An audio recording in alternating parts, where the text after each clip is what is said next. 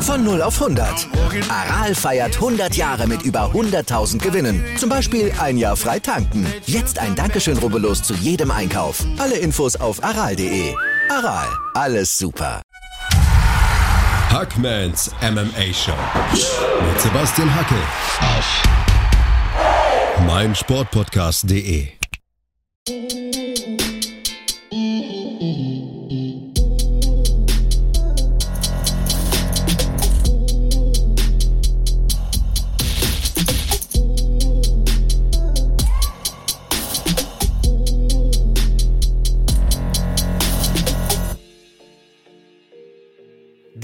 Episode wird euch präsentiert von Manscaped. Ihr wisst ja, ich bin niemand, der leichtfertig Werbung für Produkte macht, aber Manscaped arbeitet mit der Testicular Cancer Society zusammen und engagiert sich somit im Kampf gegen den Hodenkrebs. Das ist ein wichtiges, ein tolles Statement und damit haben die mein Herz erobert.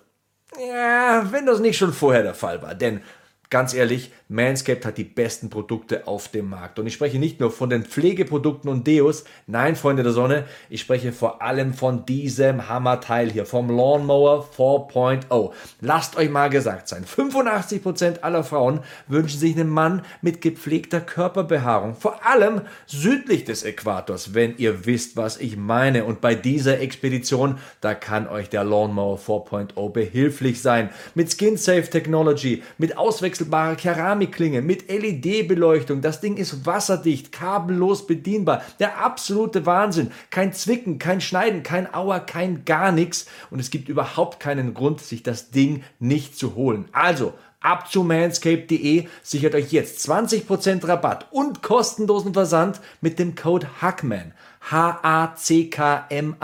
Code HACKMAN bei manscaped.de. So, und jetzt viel Spaß mit der neuen Episode. Hey ihr sexy Biester, wir haben wieder ein bisschen äh, Podcast-Action für euch. Bei Flo und mir ist heute der UFC-Fighter Niklas Stolze. Niklas, Servus. Hallo meine Lieben, hallo Florian, hallo Sebastian. Grüß Danke dich. für die Einladung. Niklas, du warst schon ein paar Mal in meinem Podcast Hackmans MMA Show zu Gast und als ich dich zu deiner Kindheit befragt habe, da hast du gesagt, das ist mir hängen geblieben, das hat sich so richtig eingebrannt. Ich habe mich immer schon gern gehauen. Ähm, kannst du das mal genauer erklären? Das klingt nach Spaß. Ja, äh, auf jeden Fall. Also so ein bisschen so wahrscheinlich so das Rowdy also ich hab, ich war kein Rowdy im Typ so, weißt du, jetzt war jetzt keiner, der irgendwie losgerannt ist und die Leute so gepöbelt hat, aber ich war halt irgendwie wenn halt nur einer so ein Funken halt in meine Richtung was gesagt hat, dann war ich natürlich, dass ich das halt aufgegriffen habe und dann war natürlich so 100% Action. Und obwohl ich habe einfach, glaube ich, einfach immer meine Energie loswerden müssen, weißt du? Also allgemein im Sport jetzt nicht nur, weil ich mich auch gern mal, weil wir uns gern gerauft haben oder auf dem Schulhof, so, weißt du, wir haben halt auch tatsächlich, das ist ganz, ganz lustig, weil du ja auch halt die WWE kommentierst, wir haben halt auch so früher ich weiß nicht, ob es da noch Fotos gibt, so, das würde mich echt mal interessieren, aber es gibt auf jeden Fall, gab eine Crew, mit denen ich auch heute noch zu tun habe, das sind doch echt noch Jungs aus der Kindheit, wir haben halt immer im Hinterhof früher uns getroffen, haben halt so Backyard Wrestling. Es gab ja mal so, es gab ja eine Zeit, da war dieses WWE groß und wir sagten so, wir machen jetzt so Backyard Wrestling, wir machen, kennst da gab es so ein Spiel, ein ganz berühmtes Xbox-Spiel, das hieß Backyard Wrestling oder so, Aha. konntest du Leute vom Dach schmeißen und da habe ich gedacht, ach, das ist ja ganz cool, was ist ich mit 10 oder 12. Also es war einfach so neben dem Fußball, neben dem Leichtathletik, das, was man halt so gemacht hat als Sportart, weil ich war halt als Kind in keinem Kampfsport. Weißt, das muss man halt auch wissen dazu. Ich war halt jetzt nicht irgendwie im Karate oder im Judo oder im Jiu-Jitsu, dass man halt irgendwie da dann schon kämpft und das dann so ablässt, sondern ich war halt ein Fußballspieler oder ein Leichtathlet oder habe halt Tennis gespielt, so eine Sachen, weißt du? Ja. Und ja, Du, du streamst auch live, ne? Ich frage deswegen, weil letzte Nacht war ja Royal Rumble ja. bei WWE und äh, hatte ich einen Livestream. 500 Fans um 1 Uhr morgens. Ey, ich fühle mich so gesegnet, dass die Leute sich das anhören, was ich da an Quatsch erzähle. Ähm, Ronda Rousey ist zurückgekehrt und Brock Lesnar hat das Rumble-Match gewonnen. Ähm, solltest du oh, dir Das muss ich gucken, das muss ich gucken, das muss ich gucken. verrückt, verrückt. Ronda Rousey ist sie halt jetzt so richtig, ist sie halt ein WWE-Girl, also ist sie da unter Vertrag und ist sie da, ja? Absolut, absolut, absolut ja. Sie war Champion und jetzt ist sie zurück. Das habe ich mitbekommen so. Ich dachte, dass das dann halt vielleicht irgendwann einfach so verschwindet, weißt du, dass sie halt so den Hype mitgenommen hat und dann Champion, aber sie ist richtig immer noch drin, also auch immer noch competitive.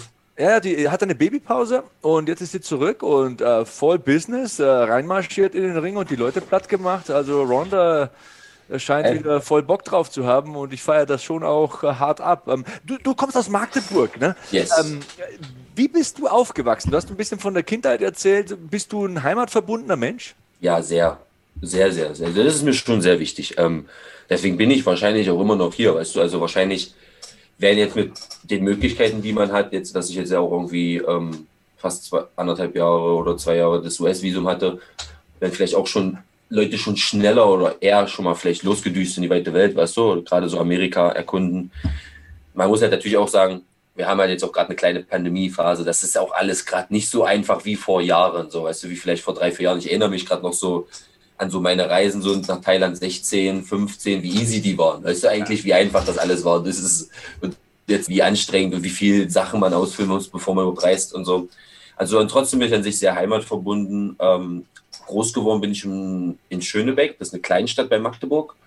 Ähm, und ja, das Großwerden war eigentlich relativ normal. Ich habe ähm, mit meinen Eltern zusammen gewohnt. Ähm, meine Eltern haben sich zwar früh getrennt, aber war jetzt nicht irgendwie so böse Trennung, war halt eine, einfach eine Trennung und ich bin dann halt einfach so mit der Mom groß geworden und dem Stiefdaddy und dann halt noch mit meinem, mit meinem richtigen Daddy. Das war halt auch alles ganz cool.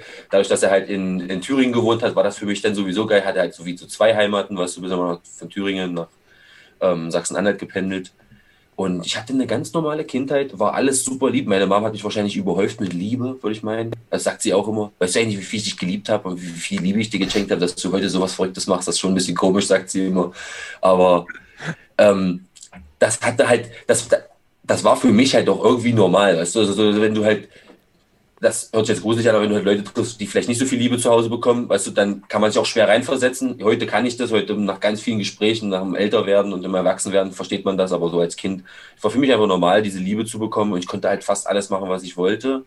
Ähm, aber hatte halt natürlich auch immer meine Pflichten und Pflicht war halt immer sehr viel Schule, auch in der Schule gut zu sein und halt auch einfach im Sport gut zu sein. Das war halt meiner Mom sehr, sehr wichtig. Und darum war ich immer sehr, sehr sportlich. Also ich bin mit Sport groß geworden, Halt, wie gesagt, nur nicht mit Kampfsport, halt mit Tennis. Das habe ich gespielt als Junge und war richtig gut. Ähm, bin ein bisschen in der Nationalauswahl gekommen und habe halt so ein Jugendturnier mitgespielt in Hamburg und es hat auch Spaß gemacht. Tennis war halt auch so ein Sport, den habe ich mich richtig gefeiert, habe auch ein paar richtige große Vorbilder. Auch heute noch so ein, so ein sportliches Vorbild ist Rafael Nadal, so sportübergreifend für mich ein sehr, sehr großer Sportler oder Federer. Sind halt. Stabiler Bizeps, ne? Oh ja, das hat mich immer, das hat mich immer, das, das fand ich halt als kleiner Junge halt verrückt, so weißt du, wie der halt, fand den halt auch wirklich, war ein richtiger Fan, war Tennisfan.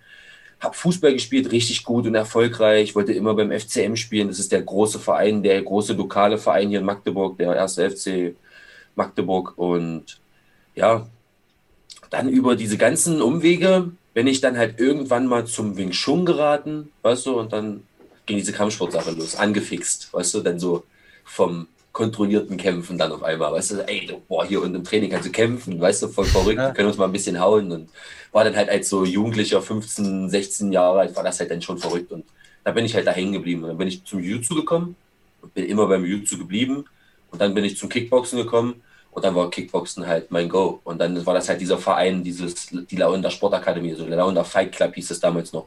Da bin ich dann 2010 angestrandet sozusagen, nach all den Umwegen.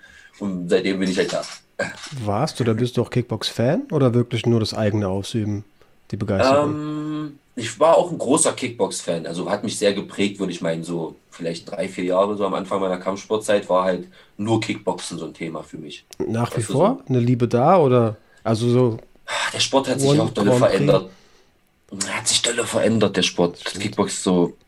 Also, ich bin schon noch ein Fan und ich freue mich halt auch, dass es sowas noch gibt wie Glory, weil es das halt eine große Plattform gibt, so, die halt auch versuchen, mal so, gerade so diese Videos, diese, diese Content-Videos wie so Countdown, so wie sie bereiten sich so Kickboxer vor und so, das, das kennt man ja auch eigentlich alles wenig. Weißt du, man kennt wenig vom Leben von Kickboxern. Voll weil die nicht so global übertreffend riesen Superstars werden, nicht in unserem Land. Also es ist anders. Ich habe halt schon viele Trainingscamps in Holland gemacht.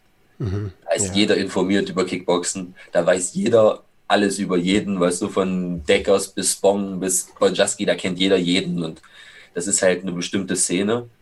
Ähm, aber die Liebe zum Kampfsport im Allgemeinen, Kickboxen, wenn wenn der Petrosian kämpft, schalte ich immer noch ein. Weißt du, also wenn halt die großen Jungs kämpfen, bin ich immer noch da. Jetzt habe ich letztens geguckt, wie Tyrone Spong in MMA gekämpft hat, war leider nicht so erfolgreich, aber halt so, das ist halt für mich auch einer, einer der großen Vorbilder im Kampfsport, der Tyrone Spong, weil er halt alles gekämpft hat, fand ich auch immer cool, dass er halt Boxen, Kickboxen, MMA, weißt du, er hat sich überall ausprobiert, fand ich richtig gut. Da sagt der Name, äh, Ernesto, sorry, dass ich unterbreche, der Name Ernesto Host. Host, ja, ja, natürlich.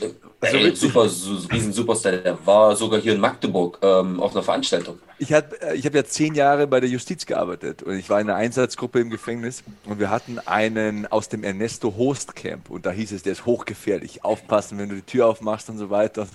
Ich wusste es nicht, ich bin so hinmarschiert, so Routine-Durchsuchung und habe halt mit dem so angefangen zu schnacken über MMA und Kickboxen und so. Und der hat gemerkt, dass ich mich halt übelst auskenne und hat sich jeden Tag eine halbe Stunde mit mir unterhalten und alle hatten übelst Schiss vor dem Kerl und der hat mich geliebt, der hat mich übelst ah. geliebt.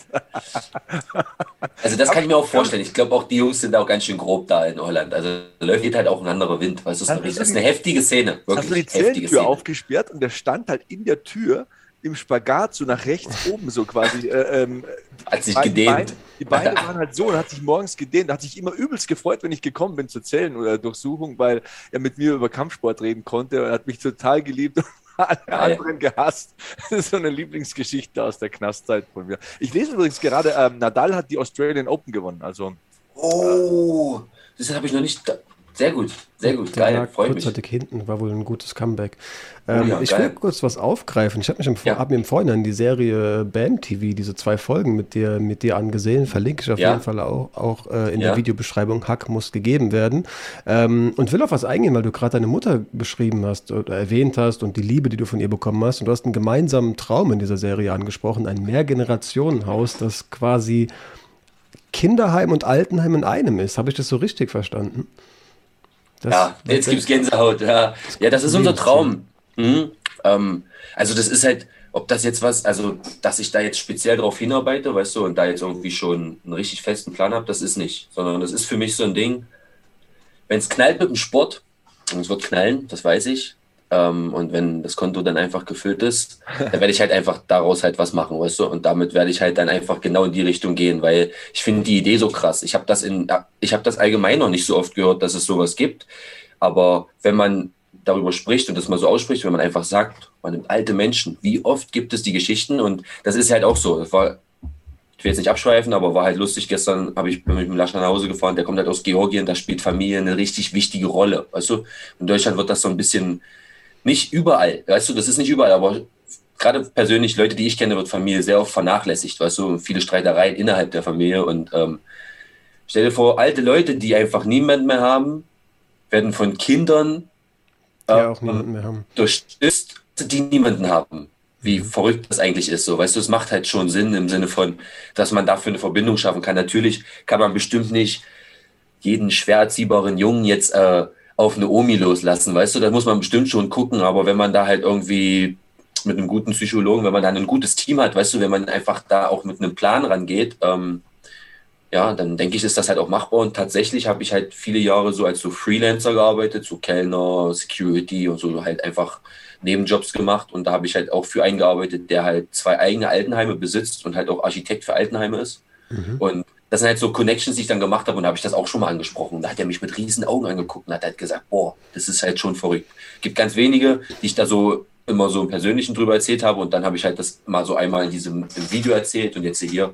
Und an sich ist das halt, wenn ich jetzt zum Beispiel so Conor McGregor Geld mache, dann wird so ein Ding halt auf jeden Fall in den nächsten fünf Jahren stehen, weißt du, so, das ist halt Fakt. Ja, genau. Weißt du, weil halt, das gebe ich halt auch dafür aus, so, da würde ich mich halt auch wirklich drüber freuen, weil das ist halt was, wo man halt einfach zurückgehen kann, weißt du, weil das Schlimmste ist halt, was für so Regionen wie für unsere, wo ich jetzt herkomme, der Tod ist, ist, wenn hier die erfolgreichen Leute sich auch einfach verdampfen, ohne halt irgendwie was hier zu lassen, weißt du, weil wir sind halt einfach immer noch der tiefe Osten, weißt du, hier ist alles immer noch irgendwie ein bisschen grau, hier ist auch viele Sachen einfach noch nicht angekommen, so, was weißt du, moderne Sachen. Wir haben seit Jahren ein Einkaufscenter, wo es ein H&M gibt und sowas. Es gibt, also das ist halt so, wie steht man einfach lange auf, auf dem Schlauch und da, bin ich halt der Meinung, wenn man jetzt nicht alle sich einfach nur verziehen, die hier Erfolg haben. Und das, dem ist halt nicht so. Hier gibt es halt viele Sportler, die halt schon coole Sachen geschaffen haben, gute Sportlernetzwerke aufgebaut, Marketing-Sachen aufgebaut, weißt du. Also hier gibt es halt ein richtig schönes Netzwerk an Sportler und wenn ich da halt irgendwie in so einer Sache halt beitragen könnte, hätte ich richtig Bock drauf, muss ich ehrlich sagen. Das ist ein schönes Ziel. Auch ich habe ähm, toll gefunden, was du vorhin gesagt hast. Also die Liebe, die dir deine Mutter gegeben hat. Da hatte ich eine spannende Diskussion vor kurzem mit einem Kumpel, der sehr erfolgreich ist beim Fernsehen und wirklich dicke Asche macht und sagt, ich will jedem Kind ein Haus Minimum hinterlassen und so. Wo ich gesagt habe, es ist gar nicht so wichtig, was du hier hinterlässt. Genau. Was du hier hinterlässt ja. was du da einpflanzt, das ist viel wichtiger, weil irgendwie musst du ja auch selbst erfolgreich sein. Es bringt dir ja nichts, wenn du zwei Häuser vererbt bekommst und null Plan hast, wie du das Ganze verwaltest und irgendwie ein total dummer Mensch bist und, ja. und andere nicht achtest und so weiter. Ich finde, da hast du einen ganz, ganz guten Kopf auf den Schultern. Und ähm, du hast noch was gesagt, äh, Lascha hast du gesagt, also Lascha Abramischwili hat am Wochenende Ahad Sardari besiegt durch K.O. per Kick in Runde 1 bei GMC. Ähm, erzähl mal ein bisschen, du warst dabei. Äh, wie ja. ist äh, GMC Fight Night 12, wie ist das gelaufen? Es war super. Also man muss halt sagen, ich bin mit sehr hohen Erwartungen natürlich auch an den Kampf rangegangen. Ich habe jetzt seinen Gegner nur durch ein oder glaube zwei Video, ja, glaube ich war glaube nur zwei Videos irgendwie zur Verfügung, weißt du, weil er halt Amateurkarriere hinter sich hat und da gibt es halt nicht so viele Aufnahmen. Und dann habe ich halt geguckt und es ist halt immer schwierig. Dann guckst du dir halt ein Video an, irgendwie, was seit 2018 hochgeladen wurde. Da weißt du halt nicht so, na, der Junge hat ja wahrscheinlich jetzt nicht geschlafen bis 22, weißt du, und hat jetzt vier Jahre nichts gemacht. Also er wird es ja schon verbessert haben. Aber ich bin da schon mit hohen Erwartungen rangegangen. Also wir haben halt auch tatsächlich halt so einen Erstrunden-Finish angepeilt, weil halt einfach Lascha ist halt so eine richtige Maschine und ist halt wahrscheinlich halt aus, aus dem Gym jetzt, wo ich halt gerade jetzt trainiere in der Londoner Sportakademie, der nach mir halt beste Kämpfer, aber wahrscheinlich halt eigentlich in Fähigkeiten an sich besser als ich, weißt du, wenn man das jetzt im Sinne von Vielseitigkeit? Ähm, ja, einfach sein Gewicht, weißt du, wie er sich, was er macht für sein Gewicht, wie er grappeln kann für sein Gewicht äh, und alles. Das ist einfach nur bei ihm fehlt die Erfahrung. Er hat halt hunderte Kämpfe im Taekwondo, weißt du, aber wenig halt im MMA und ähm, darum kommen halt auch diese Kicks bei ihm halt so brutal stark, weil Taekwondo halt ein Sport, sehr, sehr kicklastiger Sport ist und ähm, man merkt halt, dass er da mit Liebe dranhängt und so. Wir hatten halt gestern dann halt auch so Gespräche. Er ist halt auch ein junger Papa, weißt du, halt, halt glaube ich, junge, zwei junge, eine Tochter und einen Sohn. Und die sind auch nicht so lange auseinander. Ich glaube, vier und drei oder fünf und vier, irgendwie so in dem Dreh. Und da hat er gestern auch gesagt, Niklas, und wenn ich früh aufstehe und die angucke, da nicht die ganze Welt rausreißen, ich will jetzt einfach nur kämpfen und so. Und er ist halt, ist halt so ein Typ, ich glaube, wenn wir den halt aufbauen, dann könnte der halt in Deutschland, der könnte zum Beispiel in GMC hundertprozentig ein Titelträger werden, der könnte bei Wheel of MMA ein Titelträger werden. Und der könnte sogar bei NFC mit den richtig guten Jungs bis 61 Kilo, denke ich, jetzt schon mithalten, wobei er halt noch ein bisschen MMA-Zeit braucht. Also er braucht halt MMA-Sparring, braucht MMA-Training und so, weißt du, es ist halt, wie gesagt, unser Gym ist sehr geil. Wir haben sehr, sehr geile Trainer. Das merkt man ja auch, dass wir jetzt kommt was, was jetzt war der Tom, wie gesagt, bei der IMMAF, ähm, bei der Amateurmeisterschaft. Ähm, und unser Coach, Sascha ist halt ein Top-Coach, aber wir haben halt trotzdem noch viele Lücken, was jetzt im Team betrifft. Weißt du, muss halt einfach, wir sind immer noch ein kleines Team, wir müssen immer noch wachsen und ich denke, dass wir da jetzt alle zusammenwachsen, aber ich glaube, dass man von Lascha dieses Jahr noch viel hören wird und von Tom auch auf jeden Fall. Ja, auch cool. Headkick, Am Amateurkarriere, es passt ja alles sehr gut. Tom Höhlemann vielleicht auch an der Stelle nochmal, hat jetzt wenig Raum bekommen, kann natürlich auch erwähnt werden. Deutsches Schwergewicht, bei der IMAF erfolgreich gewesen. Das ist natürlich auch eine Sache, auf die man, ähm, auf der man die Augen halten sollte. Das hat man nicht allzu und, oft. Ja, und er ist so ein Typ, ähm, er ist so ein Espinel, Cyril Garnet-Typ, so ein Typ, der sich viel bewegt und nicht steht, schwingt und hofft, dass er trifft, sondern halt guckt und überlegt, weißt du, und das merkt man auch im Training. Also ist jetzt keiner zum Beispiel, das, das ist selten, dass du mit dem Schwergewicht trainierst und dich nie verletzt. Ist sehr, sehr selten, wirklich. mit dem verletze ich mich nicht. Du, weil der halt weiß, der weiß, was er macht. Weißt du, auch beim Rollen. Er ist halt auch das Blue Belt, weißt du, das ist kurz vor Purple in meinen Augen von den Fähigkeiten. Und wie der sich halt bewegt, so, da denke ich mir so, boah, krass. Und erst wenn er dann auf dir drauf liegt und dich festhält, dann weißt du, boah, du wiegst 130 Kilo, Alter, lass mich bloß los, ey. So, weißt du, also, es ist halt, wenn er so an dir dran ist, dann ist er halt eigentlich ein sehr, sehr geiler Trainingspartner und das freut mich und ich freue mich auch, dass man denen jetzt so ein bisschen Plattform geben kann, dass die Leute dann auch mich drauf ansprechen, dass sie das halt lesen, so wie ihr jetzt lest. Ihr kommt ja aus der Sportakademie, ist ja ein Teampartner. Das freut mich dann halt einfach, weil das ist das, was wir auch immer in unseren letzten Gesprächen gesagt haben, Sebastian, weißt du, dieses Support untereinander, nicht immer nur dieses Haten und Neiden und so, das, das, das freut mich. Und das kommt jetzt aber auch schon immer mehr. Also gestern zum Beispiel haben wir auch so viele Gyms getroffen, das merkt man immer mehr, wenn man die dann alle trifft, wie sehr man sich eigentlich auch versteht, weißt du, in der Szene und so. Ich war bei der NFC ähm, Dezember zu Gast. Das war auch Wahnsinn eigentlich. Da, da, da fällt man eigentlich auch mal auf, wie, wie bekannt man denn doch schon ist in der Szene und wie, viele Jahre man schon dabei ist, weißt du, und alle sind halt gut miteinander, muss ich echt sagen. Da gibt es keinen.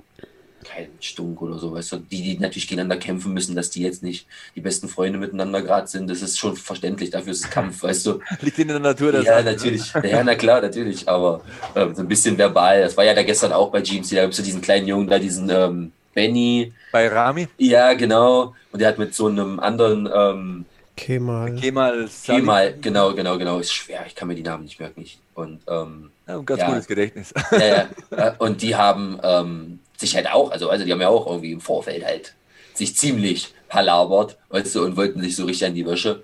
Und er war verrückt. Haben dann so in eine Minute ihr Adrenalin ausgeschossen und dann muss, wurde der Kampf erstmal ruhiger. Dann dachte ich mir so, na, zum Glück wird er jetzt erstmal ruhiger. Ich habe gedacht, die springen die ganze Zeit durch den Cage. Aber war halt auch geil. Ist halt, es ist, das bringt ja Würze mit, weißt du? Das ist halt. Ja, der Benny ist ein Charakter. Also ich mag ihn sehr gerne. Also er ist immer so 150 Prozent motiviert. Ja. Aber ich sag immer, lieber ein Bremsen so am Hosenbund, ja. als ein immer schieben müssen. Ja, ja also ich muss auch sagen, ähm, jetzt mal, also abgesehen davon, wie er sich halt so bewegt und so, ist halt für sein Alter auch schon sehr routiniert. Also muss ich schon wirklich sagen. Ja. Also ist halt, es ist immer sehr, sehr schwierig, sich am Anfang schon so einen Namen zu machen im Sinne von auch Talken, weißt du, weil da kommen dann halt, also der, gerade in der Gewichtsklasse, da kommen so eine Kogas und so eine, weißt du, so eine Erens und so, so richtige Hauer, weißt du, die halt richtig hauen. Und hm. das ist dann halt, oft, du, du, du regst das an, weißt du, wenn du so schon so viel erzählst und so schon wenn du ein bisschen ruhiger durch die Szene fährst, glaube ich zumindest, erfährst du ein bisschen besseres Leben. Aber, wie du schon sagst, charaktermäßig macht das halt auch jeder für sich. Weißt du, jeder braucht das vielleicht. Manche brauchen dieses ja, und Palaver die, auch. weißt du? ist das super. Also ja. der, der, Typ verkauft halt 300 Tickets. Es kommen ja. 300 Leute, die nur den sehen wollen. Ja, und, und das, das, ist halt auch wichtig. Das ist so wichtig. 20 Jahre alt, also das ist Wahnsinn eigentlich. Ähm, du hast von Support gesprochen ähm, und von deinem Trainer, äh, Sascha Poppendick, äh, für die, die ihn nicht kennen. Der hatte ja auch diese grüne Maske aus Thailand mitgebracht und äh, war aber da bei einer Silvesterparty, wenn ich mich recht entsinne. Und deswegen bist du dann Green Mask Niklas Stolze geworden.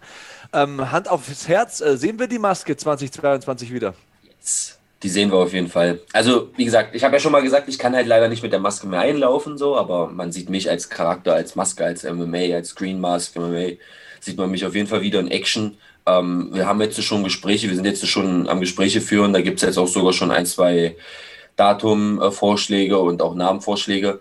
Ich kann halt leider noch gar nichts sagen, wegen halt immer wegen diesen ganzen Vertragsgedönst und ähm, wenn man das halt nicht offen geben, da auf den Preis gehen, auch bis die UFC offiziell sagt. Aber Fakt ist, dass es jetzt schon nicht mehr so lange hin ist, weißt du? Und ich habe gesagt, ich will im April, Mai zurückkommen und dem wird es halt auch werden. Okay. Und ähm, da freue ich mich dann halt jetzt drauf. Dann jetzt auch in Vorbereitung, jetzt übermorgen geht es dann los nach Vegas, weißt du? Und da aktiviere ich dann die Maske wieder und da geht es dann los. Das ist für mich immer so, ist halt wirklich, weil hier ist halt so ein bisschen zu Hause. Hier trainiere ich halt auch zweimal am Tag und habe halt meine Sachen, gebe meine Kurse, mache mein Gym, mache meine Arbeit und hab, kümmere mich um meine Familie.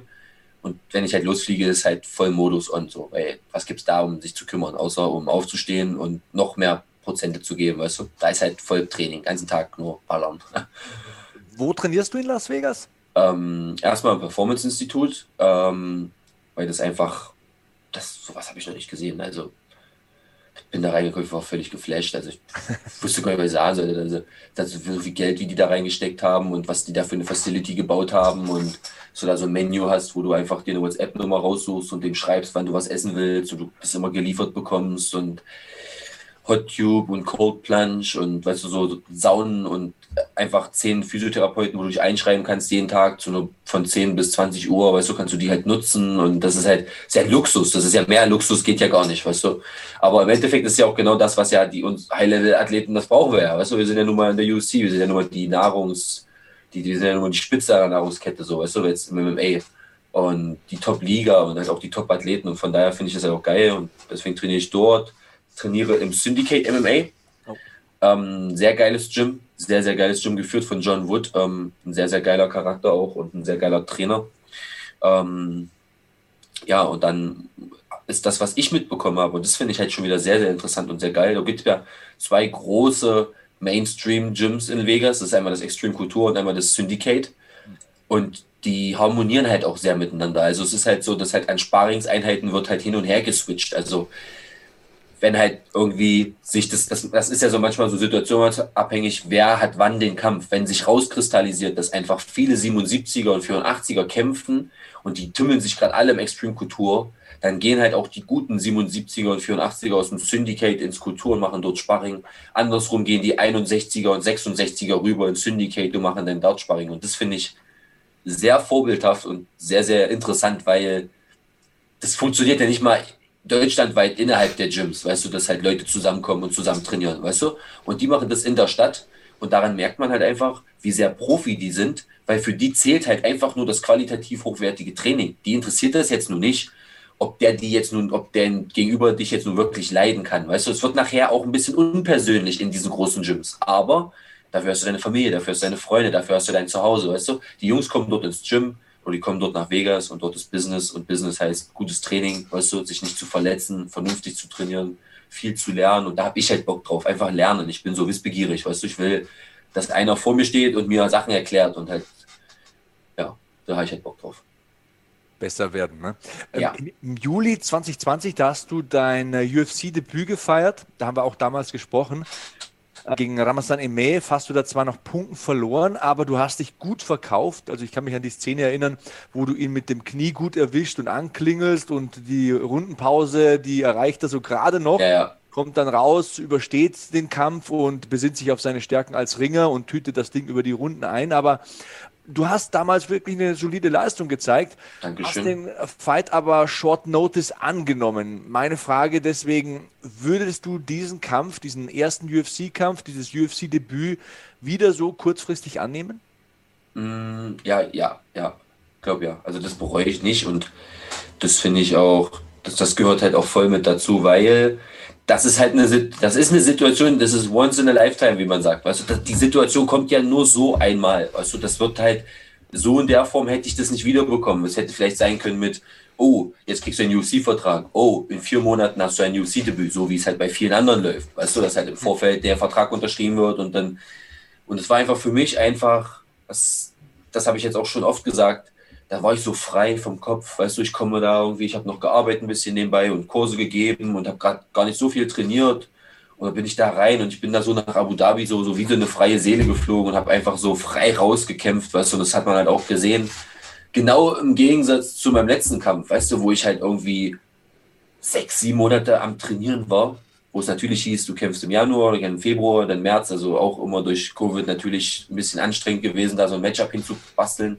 Aber da war ich halt so lange im Training und so lange ready und fokussiert und da war halt komplett Katastrophe, weißt du? Also total aus der ersten Runde K.O. gehen und dann halt einfach gar nicht zeigen können, was, was halt los ist. Und dann, dann, dann sage ich mir so, wenn ich das jetzt vergleiche, ah nee, dann ist schon geil. Also dann war das mit EMF tipptopp, würde ich immer wieder so machen, weißt du? Nur heute würde ich die nicht mehr so Short Notice annehmen, weißt du, weil einfach das halt keinen Sinn macht auf diesem Level, weißt du? Also ja, ja wenn ich jetzt, äh, ich würde immer wieder Short Notice nehmen, wenn ich mich vorbereitet habe und es steht ein Kampf, so wie beim letzten Mal und der fällt aus und dann am Ende der Woche kämpft halt wieder anders. Das würde ich immer machen, weil ich mir immer sage, das ist zu viel Arbeit, die umsonst, ja. das kann ich nicht, da habe ich keine Lust drauf. Aber ähm, ich würde jetzt nicht einfach sagen, so jetzt hier sitzen und jetzt gerade vielleicht die letzten 10, 15 Tage nur 7, 8 Einheiten gemacht, weil ich halt viele Wege zu erledigen hatte und jetzt zu sagen, auch willst du in fünf Tagen kämpfen, das würde ich jetzt nicht mehr machen. Weißt du, das ist halt Damals war der Kampf angesetzt, glaube ich, gegen Munir Lasses. Ja, genau. Recht im Sinne.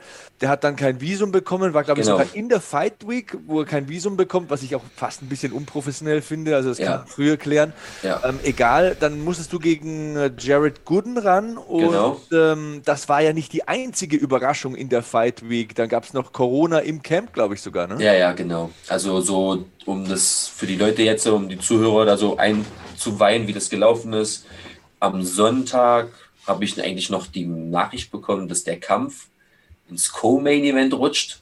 Da war ich richtig, da war ich hype. Da dachte ich mir so, boah, also US-Debüt in Vegas, jetzt so geiler Gegner. Also der Monier war halt so vom Matchup her, ist einfach jemand, der mir bestimmt sehr liegen wird als Gegner. Da dachte ich mir so, geil, habe ich halt Bock drauf. Und dann dachte ich mir so, okay, das muss alles stehen. Ich habe aber schon vorher über Instagram halt so ab und zu Nachrichten bekommen, dass mir Leute geschrieben haben, ey, hast du eigentlich schon gehört, dass der kein Visum bekommt, wo ich immer nicht so richtig mir vorstellen konnte, ob das jetzt stimmt und wie kommen denn Leute irgendwie auf Instagram in irgendwelchen Kommentaren darauf, dass der kein Visum bekommt. Und habe dann einfach das auch beiseite geschoben und Sascha dann immer so, guck da nicht hin, mach das, das ist egal, lass das einfach, guck da nicht hin. Okay. Und dann bin ich am Montag früh wach geworden und dann hat mich mein Manager angerufen aus äh, Deutschland, hat gesagt, gibt halt richtig beschissene News.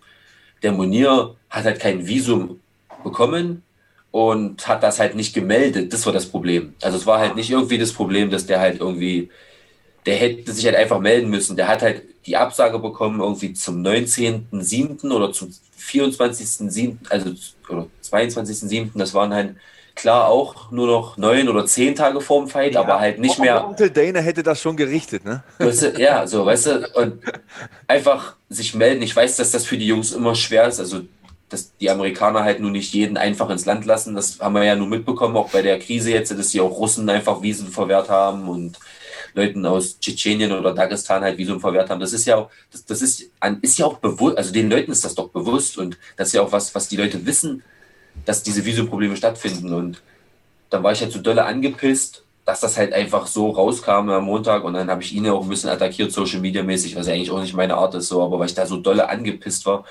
ähm, im Sinne von, warum postest du dann halt auch noch so Sachen wie hier, ich habe die, da er so, so Verläufe, E-Mail-Verläufe gepostet und so, wo dann halt, wo du richtig siehst, geschrieben am 5.7., am 8.7., wo ich sage, du hast irgendwie Absagen bekommen einen Monat vor dem Kampf und warum. Was ist los bei dir? Warum sagt ihr nicht einfach Bescheid? Sagt, also, weißt du, das ist halt so, das ist für mich höchste Form von Respektlosigkeit, weißt du? Und deswegen gibt es da halt auch gar kein gutes Blut mehr oder so. Ich weiß, dass die UFC bestimmt schon mal daran interessiert ist, das Ding auch nochmal zu stellen, weil der Fight halt schon interessant ist. Safe. Aber ich habe jetzt auch rausbekommen, er hat immer noch kein US-Visum. Also da wird jetzt kein Kampf geben, 22 Munir Lazes gegen Niklas Stölze auf US-Boden, weil ich glaube, dass ich dieses Jahr nur auf US-Boden kämpfen werde, weil klar, jetzt kommt UFC London und ja, ich glaube auch irgendwie Schweizer und Engländer und Iren wollen jetzt was also Masken, alles, weißt du, alles auflösen, aber ich traue dem ganzen Braten sowieso noch nicht so, weißt du, erst wenn ich sehe, dass die regelmäßig wieder veranstalten können in Europa, dann würde ich mir vielleicht auch ausmalen, hier wieder irgendwo zu kämpfen, aber bis dahin denke ich, wird es immer UFC Apex sein oder halt eine US-Show. So, und da weiß ich, werde ich halt nicht auf Monier treffen. Und deswegen habe ich den auch nicht mehr mehr im Kopf. War aber doll angepisst mit der Sache, weißt du? Dann fällt das raus, ist die Fight Week raus. Dann haben wir noch so ein bisschen hintrainiert. Dann kriege ich am Mittwoch die Meldung, dass der Jared Gooden einspringt. Dann dachte ich mir so, okay, geil. Ja, dann machen wir das halt, weißt du. Ja, war halt dumm. Und dann am Donnerstag war Presse und am Freitag war Wiegen und Wiegen war noch alles schick, war auch mein Coach noch mit dabei, der Sascha. Und dann kommen wir aus dem Wiegen nach Hause und dann wurden halt so 70 Leute getestet, so hatten halt Corona-Tests. Also die, alle, die halt mit dem Bus zurückkamen vom Wiegen, wurden halt durchgetestet.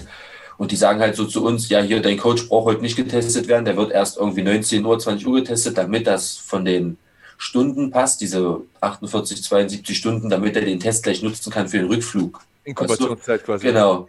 Und dass der Test halt noch gültig ist und haben halt gesagt, er braucht jetzt nicht testen, aber sie können, also du kannst halt schon durchtesten, Niklas. Okay, dann wurde ich halt getestet, habe mich hingelegt.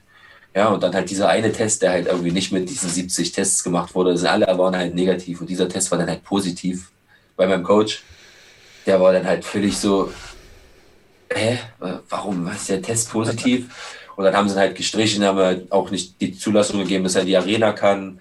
Da wollten sie ihn eigentlich in Quarantäne stecken und so. Und ähm, dann haben wir da halt rumgemogelt und rumgemausert, dass wir uns dann halt auch noch irgendwie aus diesem Hotel verdampfen konnten, dass er dann einfach nach Hause fliehen kann. Äh, er ist dann nämlich ins Krankenhaus gefahren, hat einen PCR-Test gemacht, dann halt einen sehr teuren, bezahlten PCR-Test. Der war dann negativ. Und dann war das halt so, oh, es hat dann einfach, es hat so richtig die Vibe gekillt. Das hat nochmal richtig runtergezogen, weil das halt alles auch am Kampftag war, weißt du, und da da haben dann Rituale gefehlt, Stimmung gefehlt und Sachen gefehlt. Und dann hieß es, ich laufe jetzt ohne Sascha ein. Ja, jetzt kommt der John Wood mit. Klar habe ich mit dem zwei, drei Wochen in, im Syndicate trainiert und klar hat der für mich auch mal Pratzen gehalten. Aber weißt du nur, ich würde jetzt auch nicht, wenn ich für einen Menschen mal einmal Pratzen halten, mich bei dem in die Ecke stellen und denken, dass der mit mir eine Verbindung hat, weißt du? Und deswegen. Ja, so ein Vertrauensverhältnis irgendwo, ist, ne? ist es, na, ja, hundertprozentig, da geht gar nichts. Das ist, stell dir vor, keine Ahnung, wie soll ich das sagen? der, der, FC Bayern München und Real Madrid oder PSG spielen und kommen ins Champions League Finale und vorm Champions League Finale eine Woche vorher meldet der Coach ab. Und sagt, ihr macht das schon, so weißt du? Ja. Die rennen da völlig wahllos wie die Hühner über das Feld. Die kriegen das bestimmt schon alles irgendwie geschaukelt. Die sind ja Profis. Ich bin ja auch reingegangen und habe ja auch mit ihnen gekämpft, weißt du? Aber ich habe nicht so gut gekämpft und halt nicht so eine gute Leistung geliefert, wie eigentlich hätte sein sollen. Und so von daher sage ich mir, hätte halt alles besser sein können, hätte alles besser laufen können, aber es sind halt Geschichten, die halt geschrieben werden, weißt du, geht weiter, hat mich in ein absolutes Loch katapultiert, in ein, also wirklich in ein absolutes Loch, richtig gebrochen, würde ich meinen, aber auch da wieder rausgekrabbelt und Wie hat sich das geäußert? Du sagst in Loch gefallen, das ist ein dehnbarer Begriff. Was ist abgelaufen? So beschreib mal, wie die Wochen danach für dich waren oder wie lange es gedauert hat, bis du dich dann quasi am eigenen Schopf wieder rausgezogen mhm. hast aus dem Loch. Mhm. Das hat sehr lange gedauert. Also da musste ich schon noch ein, zwei andere Wege auch gehen, mit ein, zwei anderen Leuten halt auch sprechen, andere, ja, auch ein, zwei Verbindungen kappen, weißt du, so danach. Das war halt eigentlich, was halt war, war halt aufstehen, Vorhang zumachen, den Hund schnell pullern lassen, hinlegen und heulen und schlafen und einfach nichts machen, weil halt einfach keine Lust hatte, irgendwas zu machen, weil du hast so viel da, du steckst da so viel rein, du steckst da so viel Zeit rein, so viel Kraft rein. Und was halt eigentlich jetzt gerade so an mir gezerrt hat, die letzten Jahre ist, ich bin halt jetzt älter geworden und habe halt jetzt festgestellt, dass ich halt schon doch auch mal noch ein bisschen mehr Geld kriegen muss, weil ich werde älter und ich will halt eigentlich unbedingt meine eigene Familie gründen und will halt für die sorgen und will halt einfach da halt auch finanziell halt stabil sein. Und ich bin halt so extrem unstabil finanziell, weißt du, weil ich einfach, ja, weil man halt einfach mit dem Sport so wenig halt verdient, weißt du, weil einfach, es gibt so wenig Möglichkeiten, Geld zu verdienen, außer deine Kämpfe zu machen, weißt du, und wenn jetzt Leute so sagen, ja, dann hast du dich nicht gut vermarktet und so, dann sage ich immer, nee, nee, nee, weil wenn ich, als ich noch gekämpft habe hier überall lokal, habe ich halt auch diese Sachen gemacht, wie du vorhin angesprochen hast. Ich habe Tickets verkauft, ich habe Shirts verkauft, ich habe, ich bin lokal hier eine richtige, ein richtiger Name. Weißt du, wenn ich jetzt, wenn die UFC mich jetzt cutten würde morgen, dann könnten wir hier eine Fight Night machen, rundum basiert nur auf mich. Weißt du, wahrscheinlich wird auch nur ich kämpfen müssen und die Halle wird voll. Weißt du, weil ich einfach hier halt einen Namen habe und die Leute wissen, wer ich bin und ich habe halt da so viel reingesteckt und so viel gemacht, aber finanziell ist nie was rumgekommen. Und das hat mich, das hat mich, das war sehr, sehr dolle, weil der Payout nach diesem Vegas-Debakel war halt auch nicht sehr hoch, weil die halt sich auch einen Haufen Steuern krallen und dann der Nevada versteuert ja schon Man vor. Man muss ja auch investieren, ne? in seine Supplements, in sein Training, ja, ja. Flüge, in, keine Ahnung, Trainingspartner. Also ich war, ich war down, kann ich sagen. Ich war down, so mental, körperlich down. Mit hat jetzt nicht viel weh, weil ich eigentlich nicht viel, wir haben ja nicht viel gekämpft. Das war jetzt nicht so, dass ich mir richtig viel weh tat. Ein ganz kleines bisschen die Lippe und ein bisschen der Fuß so, aber ansonsten war ja gar nichts von dem Kampf. Aber was richtig weh tat, als ich dann auf mein Konto geguckt habe und gesehen habe, ey, jetzt bist du so durch die Hölle gegangen, hast dich da so blamiert. Natürlich hätte ich auch gewinnen können, aber hast dich halt blamiert. Und jetzt habe ich hier schon wieder Minus auf meinem Konto, weißt du so, weil ich halt einfach so in so in so Vorkasse gehst, weißt du, weil ich bezahle alles selber, meine Camps, das alles, nicht irgendwie große Sponsoren im Hintergrund, die einen zuschütten mit Geld. Klar habe ich schöne Sponsoren und das sind meine Herzensmenschen, die liebe ich über alles. Und die helfen mir und unterstützen mich dann, wenn ich sie brauche, aber es ist halt Hand in den Mund, weißt du, so, also viele Leute kennen das, die halt die Wege schon gegangen sind und sich halt jung selbstständig gemacht haben oder so, weißt du, das ist halt immer dieses Hin und Her balancieren und da, das hat mich halt auch dolle gehittet so. Und da habe ich dann, da hat dann auch meine Freundin gesagt, so jetzt ist Schluss, jetzt müssen wir hier irgendwas machen, weil das ging ja gar nicht. Ich habe nichts mehr genossen so. Ich bin aufgestanden, wenn ich wusste, ich muss Training geben, oh, habe ich schon abgekotzt. Ich hatte eh keinen Bock Training zu geben, weil warum? So richtig was rumkam, kam auch nicht. Ständig musste ich irgendwie damit rechnen, dass mich mein Coach anruft und sagt, ja, wir haben jetzt äh, die 2G-Plus-Regel oder 2G-Regel oder 1G-Regel und wir können nicht mehr aufmachen. Und es war ja auch alles Sachen. Unser Gym war neun Monate zu oder fast zehn Monate zu. Weißt du, das sind ja Sachen. Im Hintergrund ist einfach jetzt die letzten zwei Jahre ziemlich viel schief gelaufen und dann kommt dieser Kampf, was ist ja dann so wie die, die Kirsche, weißt du, auf der Torte. Und dann habe ich auch gesagt, ich mache nicht mehr weiter. Ich höre auf. Hey, warum? So, ich bin jetzt noch jung, jetzt sehe ich noch gut aus, jetzt kann ich vielleicht noch meine anderen Träume angreifen, lass mich irgendwas anderes machen, weißt du, ich denke, ich kann mit jedem, weißt du, ja, ich kann bestimmt mit vielen Sachen bestimmt noch erfolgreich werden, lass mich jetzt irgendwas anderes machen, ich habe jetzt einfach keinen Bock mehr drauf, vielleicht werde ich auch einfach Coach, weißt du, oder vielleicht werde ich Manager, vielleicht fuchse ich mich da rein, mal gucken, aber dann kam dieses Sportpsychologen-Ding und der hat mich so auf die, wisse, heute so zurückgesetzt auf meine, auf meine Bahnschiene und hat halt gesagt, nee, wir fahren nach da vorne. Er hat gesagt, du bist jetzt so weit gefahren, du hast so viele Sachen schon erreicht und so viel geschafft und hat halt auch, obwohl ich den halt sehr respektiere, ist er halt auch ein kleiner Fan von mir. Und dann sagte so, wirklich Niklas, also sage ich dir jetzt so als Mensch und als Fan, er sagte, du musst auch weitermachen für dich selber und für alle, die halt auch an dich glauben. Und er hat mich einfach er hat mich richtig aufgeholt, abgeholt und da haben wir zwei, drei richtig schöne Gespräche geführt. Dann war ich immer mit ihm in Kontakt und das hat dann geholfen. Dann habe ich allgemein wieder ein bisschen mehr gesprochen, habe auch das Verhältnis zu meinem Coach ist halt ja gelitten durch diesen Fight, weil ja, du bist dann halt nach so einem Kampf auch, du sitzt dann so auf dem Rückflug, weißt du, du sprichst nicht miteinander, was willst du, was, was, es war halt alles, ist halt alles so extrem beschissen gelaufen und deswegen, wir sind dann so, ich bin dann erstmal in Urlaub, weißt du, drei Wochen, er geht dann in seinen Urlaub, drei Wochen hörst du dich schon nicht und stauen halt Sachen an, das kann ich halt auch jedem einfach nur sagen, redet miteinander, egal bei welchen Sachen, egal mit wem, mit Mama, Oma, Frau, Freunde, Nachbar, weißt du, egal wer dir auf den Sack geht, redet einfach miteinander, dann kann man das halt auch lösen. Und das war dann der Schlüssel, dieses Reden im Team. Dann haben wir das Team nochmal ein bisschen vergrößert, nochmal ein, zwei Leute dazugeholt, nochmal eine sehr gute ähm, Fitness- und Athletiktrainerin, weißt du, die Marlene. Und die kommt dann mit frischem Mindset, weißt du, jetzt haben wir ja auch den Fritz Meinecke bei uns im Gym, was ja auch ein ziemlich bekannter, großer YouTuber ist, der halt auch nochmal ein richtig geiles Mindset mitbringt und jetzt läuft, jetzt ist schön und die letzten Monate haben Spaß gemacht und jetzt will ich halt auch wieder Gas geben. Welche Rolle nimmt er bei euch im, im Gym ein? Kann ich jetzt gedanklich noch nicht so ganz einordnen, ist ja auf jeden Fall durch andere, sag mal, Themenfelder, auf YouTube zumindest bekannt geworden. Ja, also der, der, der Fritz, der trainiert bei uns, der trainiert bei uns im MMA-Kurs und ähm, ja, wir haben halt so, sind halt einfach glücklich, dass der jetzt auch sagt, der kommt zu uns trainieren, weil der einfach für uns halt natürlich auch ein riesen Werbemittel ist, weißt du, im Sinne von eine extreme Reichweite, aber bei noch viel wichtiger bei dem ist halt einfach, der kommt einfach als richtig geiler, der kommt einfach rein wie ein richtig geiler Typ.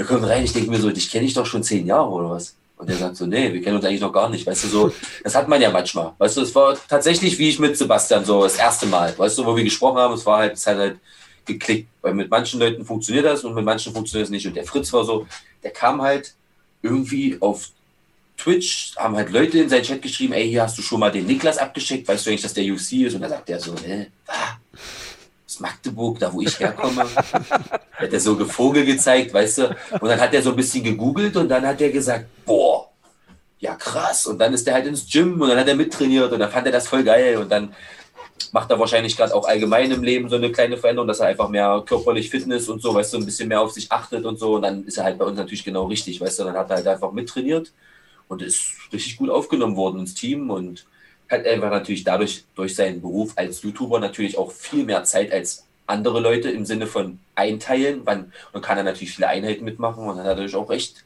richtig viele Einheiten die letzten Monate mit trainiert und war geil.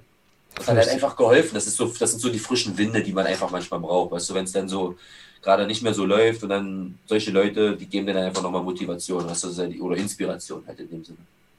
Vielleicht sehen wir ihn ja irgendwann auch bei der IMAF. Ähm, du hast eben von bösem Blut gesprochen, als es um Monir Lazes ging und danach um Sportpsychologie. Es hat für mich so eine interessante Frage aufgeworfen, ob es, und ich glaube, es ist sehr personenabhängig, ob du glaubst, dass dir das helfen würde, solltet ihr wirklich nochmal aufeinander, aufeinandertreffen.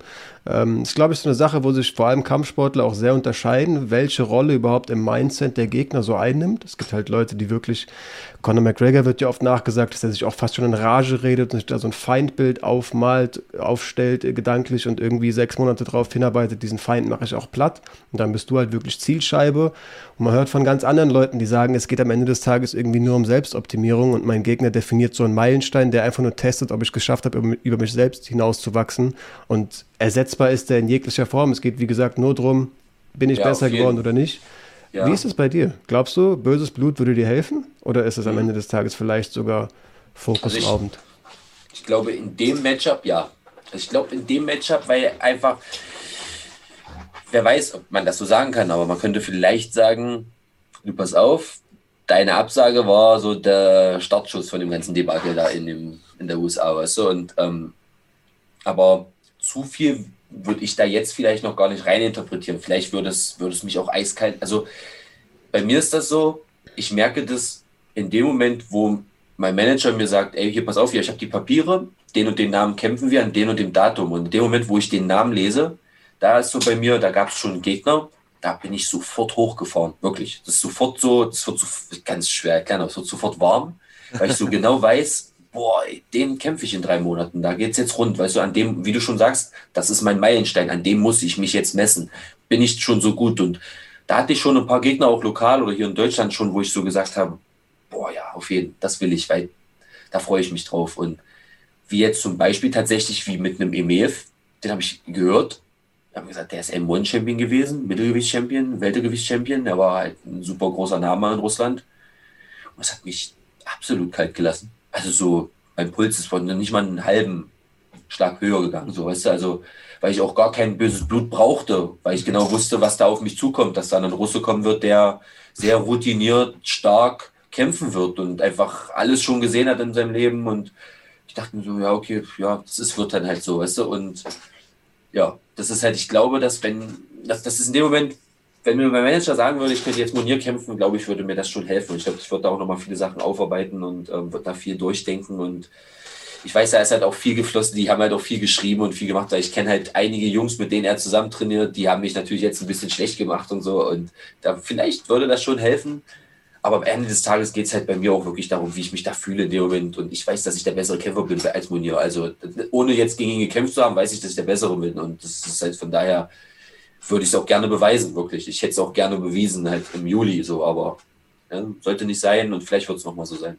Du hast von deinem Manager gesprochen, äh, Tim Leidecker immer noch? Hm, immer noch, immer noch. Feiner ja. Kerl, ähm, Grüße an Tim, falls er ja. das sieht, wenn er das sieht.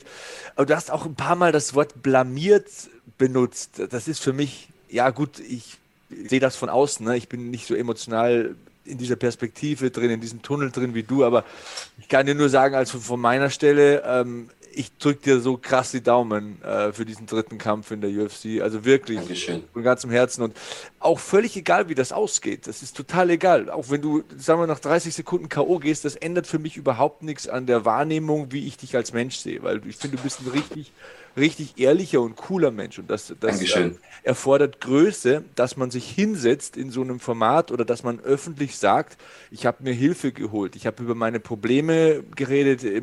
Das ist brutal stark. Das ist brutal stark. Also wirklich, schäm dich da nicht und jeder, der irgendwie da irgendwie Hate-Mail schreibt oder irgendwie auf Social Media da abstinkt und, und, und äh, darüber spricht, dass da jemand gegen die Besten der Welt in der Badehose in einem Käfig steht und sich, ja. Alter, ähm, whatever. Also was, ja. egal, was Leute da draußen schreiben oder sagen über dich, lass das nicht ran an dich. Ja, also, Dankeschön.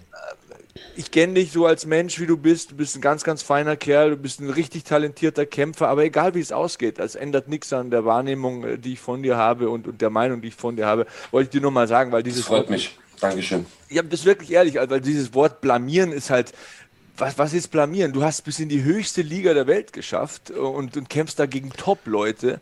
Ja, gut, whatever. Ich meine, von was sprechen wir hier? Wir sprechen hier von dem Sport, bei dem in einer Sekunde ja, unfassbar viel passieren kann. Wir haben es in ja. den letzten Folgen immer wieder besprochen, Flo. In so einem Kampf, da liegt einer drei Runden vorne, so, dann wird ja. er geklingelt und verliert den Kampf, weil du kannst kicken, du kannst schlagen, du kannst werfen, du kannst choken, du kannst, du, du, whatever. Das ist ja, das ist ja fast alles erlaubt. Ne? Also ja. Äh, ich finde es ähm, da irgendwie voll daneben zu sagen, also, der hat sich blamiert oder der hat irgendwie, der hat Kacke gekämpft oder so. Also der Weg dahin ist ja schon mal beachtlich. Ja. Ich glaube, das ja. will ich damit sagen. Und das Dankeschön. Thema Sportpsychologie finde ich auch krass irgendwie. Also ich habe mit Flo auch schon äh, drüber geschrieben, wir, wir, wollten unbedingt den Dr. Christian Reinhardt mal reinholen hier in den Podcast, weil ich äh, den mega finde und äh, ja, was denkst du, hättest du vorher gedacht, dass so ein Sportpsychologe so viel ändert bei dir, dass das so viel bewirkt? Hättest du darauf vertraut? Ja, also ich habe halt ein Buch mal geschenkt bekommen oder zwei Bücher gelesen, die mich so ein bisschen so das erste Mal so in Sachen so Mindset, wo ich mir so, also wann hat das angefangen, wo ich mir so darüber Gedanken gemacht habe? Ich glaube, es hat angefangen, als ich so gemerkt habe, dass das mit dem Kämpfen halt jetzt auch wahrscheinlich einfach was wird, wo du rum du dich um dein ganzes Leben lang kümmern wirst, womit du dich immer bewerben wirst und deswegen muss dein Mindset einfach gefestigt sein, weißt du. Und ich habe halt in schon manchen Situationen, jetzt zum Beispiel auch mit der letzten, mit meiner letzten Beziehung gemerkt, da muss ich jetzt sehr arbeiten und da habe ich angefangen, so zwei, drei Sachen und habe ich ein Buch gelesen, das ist halt das Geheimnis, das ist das Secret, weißt du, dieses, ähm, das Buch habe ich halt durchgelesen und da habe ich halt so gemerkt, okay, krass, es liegt halt einfach wirklich nur daran, wie man sich selber sieht. Glaubt man daran, was man macht? Glaubt man da wirklich dran oder sagt man das nur? Es gibt, ich kenne tausende Menschen, eigene Freunde, die einfach immer nur sagen, ich mache das, mach das, machen halt nie was, weil sie sich etwas vormachen. Da bin ich das erste Mal darauf aufmerksam geworden, dachte ich mir so, mache ich mir eigentlich nur was vor? Denke ich, dass das jetzt hier eine MMA-Karriere wird? Fühle ich mich noch, bin ich noch in der Komfortzone? Bin ich überhaupt schon mal raus aus meiner Komfortzone? Weiß ich das überhaupt?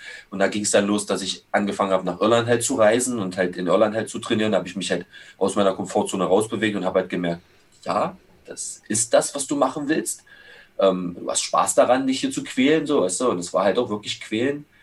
Dann habe ich ähm, ein anderes Buch gelesen, Kompromisslos, weißt du, so, dass du halt ein Cleaner wirst, das kann ich halt auch empfehlen. Ähm, und auf jeden Fall habe ich einfach gemerkt, okay, ich glaube, dass so ein Sportpsychologe nochmal ganz andere Türen, weiß ich nicht, Gedankenwege in deinem Kopf öffnet, weil der einfach nochmal ganz anders auf dich, an dich rantritt. Und dann ist halt zum Beispiel so meine Mama, ähm, die ist da halt auch ziemlich offen. Die hat halt auch schon immer gesagt, ähm, wir sind halt wahrscheinlich, oder sie ist halt auch so, und das habe ich ja von ihr, wir sind so ein bisschen so sehr sensible Menschen.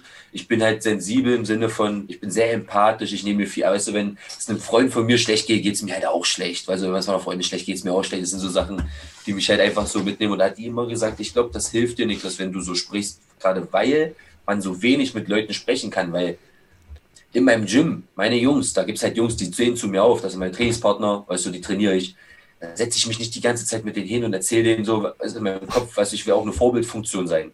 Ja. Weißt du, ich will, dass ich mich hinsetze und mir das aufnehme von denen. Weißt du, dass ich, die reden mit mir und ich versuche, denen halt sozusagen den Stärke zu geben. Und darum habe ich gesagt, nee, jetzt brauchst du einfach einen. Und dann habe ich halt einfach einen Kontakt, ähm, einen sportpsychologischen Kontakt, der einfach so Gold wert ist. Ähm, und ja, soll halt, ich, ich kann da nicht so drüber reden, weil er halt einfach viele Klienten hat. Ich habe wir haben halt noch nicht irgendwie so groß darüber gesprochen, wie wir das alles mal abrechnen wollen und so. Aber er hat mir einfach, er, er musste mir helfen, äh, weil der einfach so wichtig war und der hat das gemerkt. Weißt du? Und er kennt mich und er hat halt einfach gewusst, dass er sich, mich, sich melden muss im Sinne von, uh, da ist, glaube ich, was im, im Busch, weil er das halt auch mitbekommen hat, dass ich da halt auf Instagram gesagt habe, ja, kann sein, dass das vielleicht jetzt hier mein letzter Weg war und so. Und wie gesagt, da merke ich ja, da habe ich auch gemerkt, dass einfach Leute auch an mich schon glauben. Es einfach Leute gibt, die mit einem ja gar nicht so auffallen, aber die glauben an einem, weißt du? Und deswegen geht es da weiter und deswegen ist dieses Sportpsychologen-Ding so wichtig. Und wie du schon sagst, viele reden darüber nicht, aber ich glaube, dass das immer mehr Thema wird. Also so Mental Health Problems und so, diese Sache, dieses Thema, das ist so wichtig in meinen Augen. Ich weiß gar nicht, warum man darüber nicht spricht, muss ich ehrlich sagen. Habe ich auch, wenn ich jetzt mal so zurückdenke, schon früher mal in der Schule nicht verstanden. Ich habe schon immer nicht verstanden, warum einfach Sachen nicht mehr ausdiskutiert werden, warum nicht mehr gesprochen wird. Natürlich hat man auch, ich habe auch Action, weißt du, ich habe auch, wenn mich einer dumm gemacht hat, wo ich vielleicht 10, 12 hatte, wollte ich hingehen und den schubsen oder so, weißt du, aber man hätte eigentlich drüber reden müssen. Und das in vielen Situationen, wenn ich jetzt so zurückdenke, kann, ist, weiß ich, wie mir das auch aufgefallen ist. So, weißt du, wenn man einfach Situationen hätte vermeiden können, wenn man einfach Weil, redet. Ich glaube, wir leben, wir leben auch in so einer Gesellschaft, in der man es liebt, sich zu echauffieren. Man, man deutet gerne mit dem Finger auf andere. Und in den sozialen Medien, wenn irgendjemand was Dummes macht, dann postet jeder und hatet jeder und im Endeffekt sitzt jeder irgendwo im Keller vor einem Computer und tippt da irgendwas ein und wahrscheinlich ja. wird das dann so auch als Zeichen der Schwäche ausgelegt, weiß ich nicht.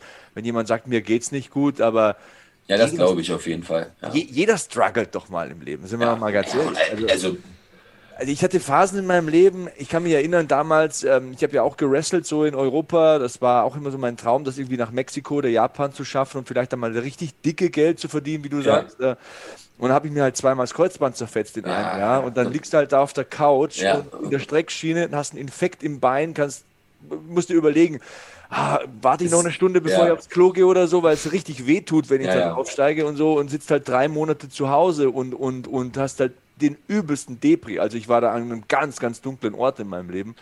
Aber ja, mit Leuten helfen und das Ganze halt auch wieder in Perspektive setzen, bringt irgendwie äh, schon was. Und wer sich darüber lächerlich macht oder so, ich finde, äh, ja, jeder kommt doch in seinem Leben mal an einen Punkt, wo es ihm dreckig geht. Sind wir ehrlich, ne? Also.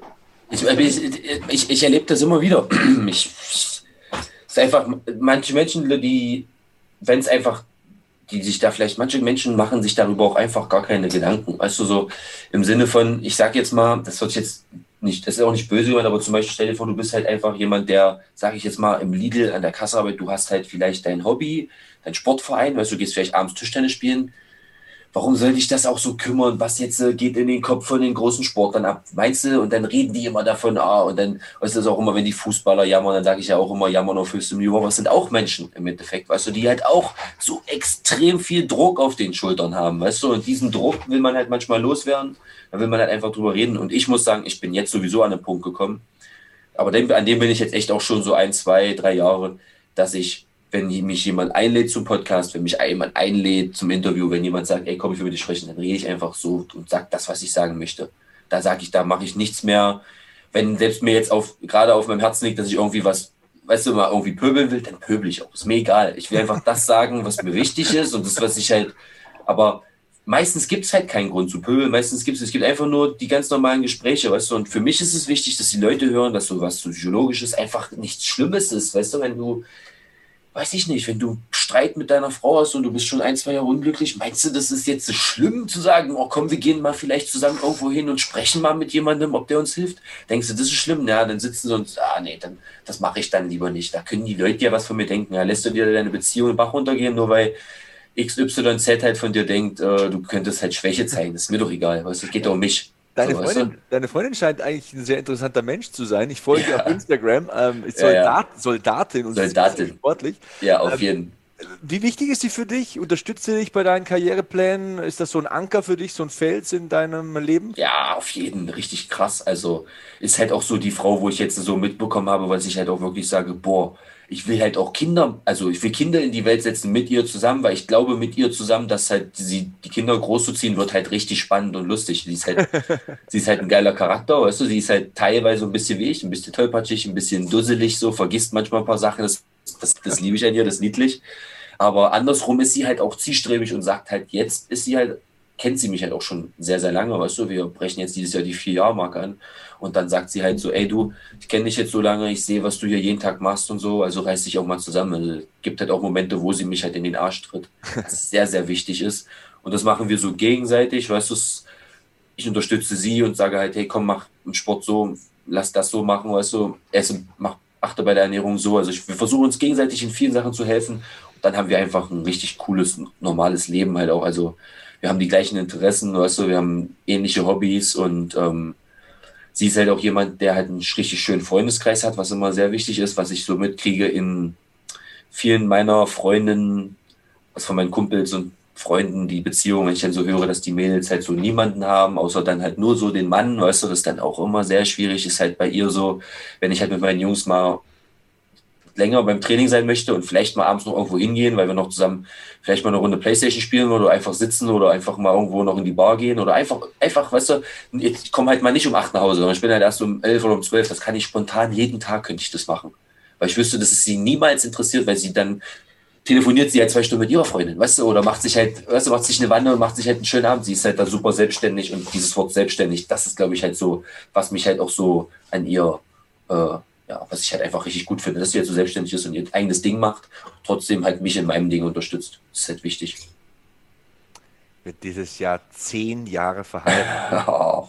Seit 20 Jahren mit meiner Frau zusammen. Wahnsinn. Das ist auch geil, oder? Das, ich finde das geil. Und weißt du, was ich halt verrückt finde? Du findest halt selten in der, also früher die Omis und Opis kennen feiern Silberhochzeiten und so, weißt du, das war früher aber das halt gang eben. Mit 19, 18, 20 hast du deine Kinder bekommen, bist du zusammengekommen, du hast du geheiratet und dann war die Familie deine Festung, die du verteidigt hast.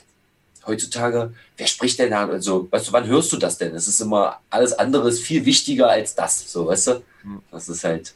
Ja, ich hatte letztens Zeitungsinterview und da war auch so eine Frage, auf was ich am meisten stolz bin von den Dingen, die ich erreicht habe. Dann habe ich gesagt, ja, so meine Frau, meine Kinder, einen ah, Menschen ja, zu finden, mit dem ich 20 Jahre aushalte. Also meine Frau ist länger mit mir zusammen als so die Hälfte ihrer Lebenszeit. Ja, meine Frau ist 35, ja. seit 20 Jahren mit mir zusammen. Ähm, das ist krass. Das, das, ist, das, das, ist das Größte, was ich in meinem Leben erreicht habe. Und die ja. zwei Kids. Also, ja. wie du vorher sagst, bei deinem Kumpel, wenn ich halt nachher, wie spät ist es jetzt? 20 vor 8, jetzt gehen sie ins Bett. Ich höre auch schön langsam, dass es leise wird da unten. Ja wenn ich nachher nochmal runtergehe und da die, die zudecke, das, ist das Beste in meinem Leben. Also ich will ja, alles weggeben. Wie du vorher sagst, ich will das gar nicht abwerten. Wenn, wenn jetzt bei mir, wenn jetzt der Teufel vor der Tür stehen würde und sagen würde, okay, ab morgen arbeitest du beim Lidl an der Kasse und nicht mehr für WWE und UFC, dafür sind deine Kinder gesund, äh, würde ich sofort unterschreiben. Ja. Also ich ja. liebe meinen Job, aber das ist das Beste. Also, ja, also. glaube ich.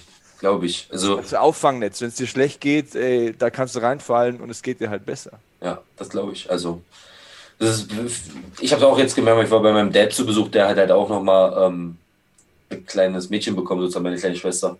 Und das ist für mich dann auch, die ist halt jung, die ist halt jetzt gerade sechs, die lernt die Welt kennen, so, weißt du, aber die ist so niedlich, die ist halt.